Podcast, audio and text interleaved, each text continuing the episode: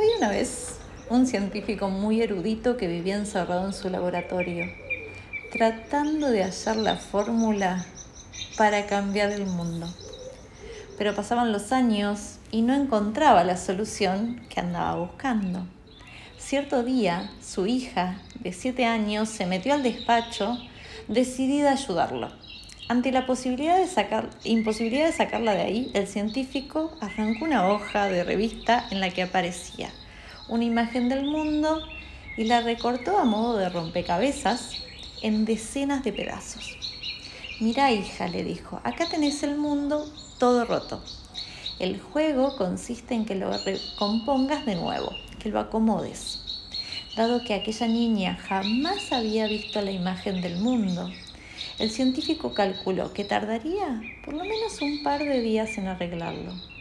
Sin embargo, solo unos minutos después escuchó la voz de su hija que lo, llamaba entusiasmado.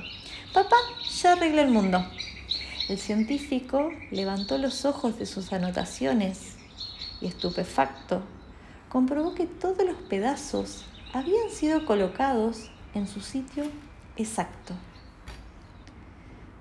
¿Cómo es posible que lo, que lo hayas hecho tan rápido? Le preguntó. Y la niña sonriente le contestó. Cuando me dijiste que arreglara el mundo, lo intenté, pero no sabía cómo hacerlo. Entonces me acordé que cuando arrancaste la hoja de revista, en el otro lado aparecía la figura de un hombre, que sí sé cómo es la figura del hombre.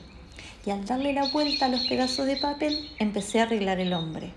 Una vez que conseguí arreglar el hombre, le di la vuelta a los papelitos y así arreglamos el mundo. Quizá podemos empezar por arreglar a cada hombre o por empezar a dar vuelta a las cosas y tratar de verlas desde otro lugar. Seguramente hay otras formas de verlas que aún no estamos pudiendo. Regálame la salud de un cuento, Juan Carlos Bermejo. Este es un cuento filosófico que refleja fielmente cómo pensamos y nos comportamos la mayoría.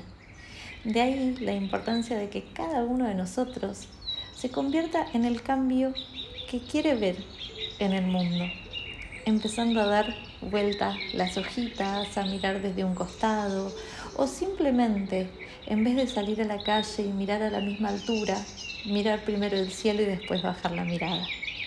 Podemos empezar por esos pequeños detalles, empezar a mirar diferente y así vamos a ver que hay más opciones cada uno a su ritmo, a su modo y si es que lo siente.